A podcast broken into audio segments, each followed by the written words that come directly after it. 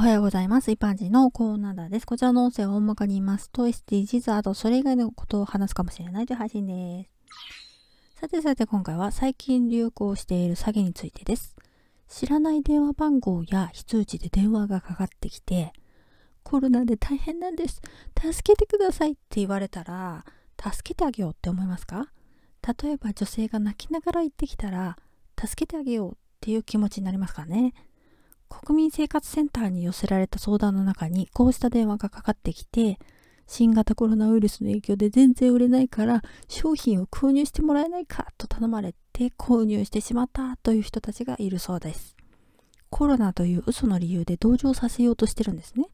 信じてしまって同情したとしても何万円も払ってしまうなんてね。詐欺は言葉巧みですからね。電話での演技はきっとうまいんでしょうね。